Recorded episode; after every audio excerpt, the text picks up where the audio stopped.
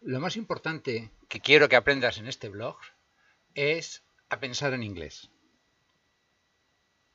Eso no es lo mismo que saber muchas palabras. Es conocer el pensamiento, que no es el mismo que en español. Lo que hace un idioma realmente no son sus palabras, sino su forma de pensar. Toda la vida te han dicho que cuántos años tienes se dice how old are you. Pero si te pones a pensar que estás diciendo, no estás diciendo cuántos años tienes. How old are you es cómo viejo eres tú. No está la palabra years en how old are you. Luego estás diciendo otra cosa. Así que cuando quieras aprender inglés, tienes que tener siempre tres niveles. El primer nivel es el inglés tal y cual es, tal como está. Por ejemplo, how old are you?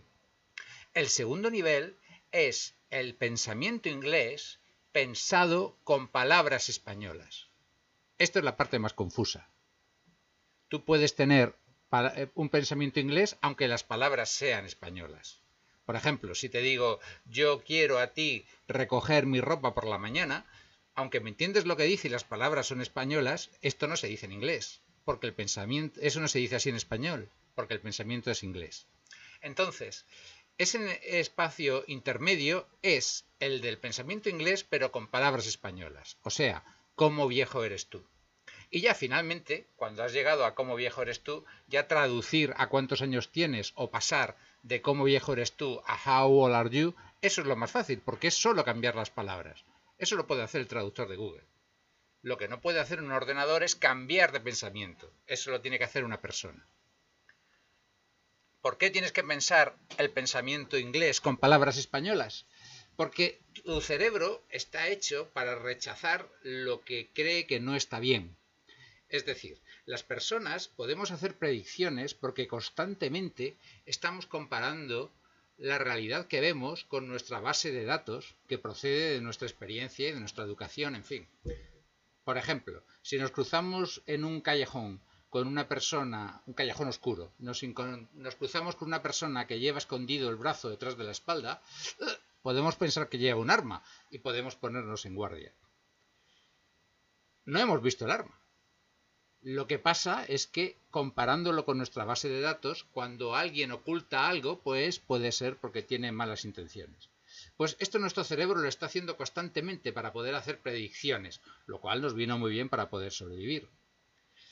Pero la consecuencia que, tiene es que la base de datos que, ya está, que has ganado en tu cerebro manda mucho.